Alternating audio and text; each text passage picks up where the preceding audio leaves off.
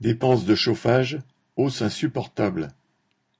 Ce mois-ci, de nombreux locataires de HLM ont eu la surprise de découvrir sur leur quittance de loyer une augmentation très significative des provisions pour le chauffage collectif. Par exemple, Partenor, qui gère plus de 50 000 logements dans les Hauts-de-France, a appliqué une augmentation de 25 euros pour les plus petits appartements. Pour un T4, 46 euros supplémentaires ont été demandés aux locataires de Saint-Quentin. Mais pour certains, la note peut monter à 60 euros. Sur l'année, la facture de chauffage telle que l'anticipent les sociétés de logement collectif pourrait augmenter de plusieurs centaines d'euros. Dans l'ensemble du pays, 3 millions de foyers sont potentiellement concernés, alors que la grande majorité des locataires de ces appartements à loyer modéré ont des revenus faibles. Sur une retraite de 800 euros, un RSA de 500 euros ou un SMIC, ces quelques dizaines d'euros supplémentaires par mois sont insupportables.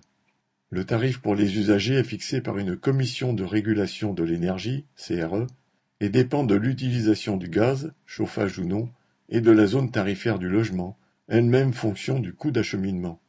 Il est vrai que fin septembre, devant la flambée des prix du gaz, le gouvernement a annoncé un gel du prix de vente jusqu'en avril 2022, puis un mois plus tard, pour toute l'année 2022, avec un rattrapage de la hausse en 2023.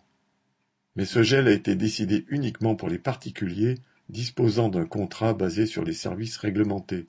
Ceux qui dépendent d'une autre tarification sont concernés indirectement, les fournisseurs ne pouvant pas augmenter trop le prix face à la concurrence d'Engie et le gouvernement ayant prévu de leur verser une compensation.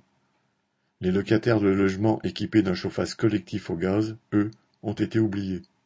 S'agit-il de négligence ou de mépris gouvernemental pour la population la plus en difficulté?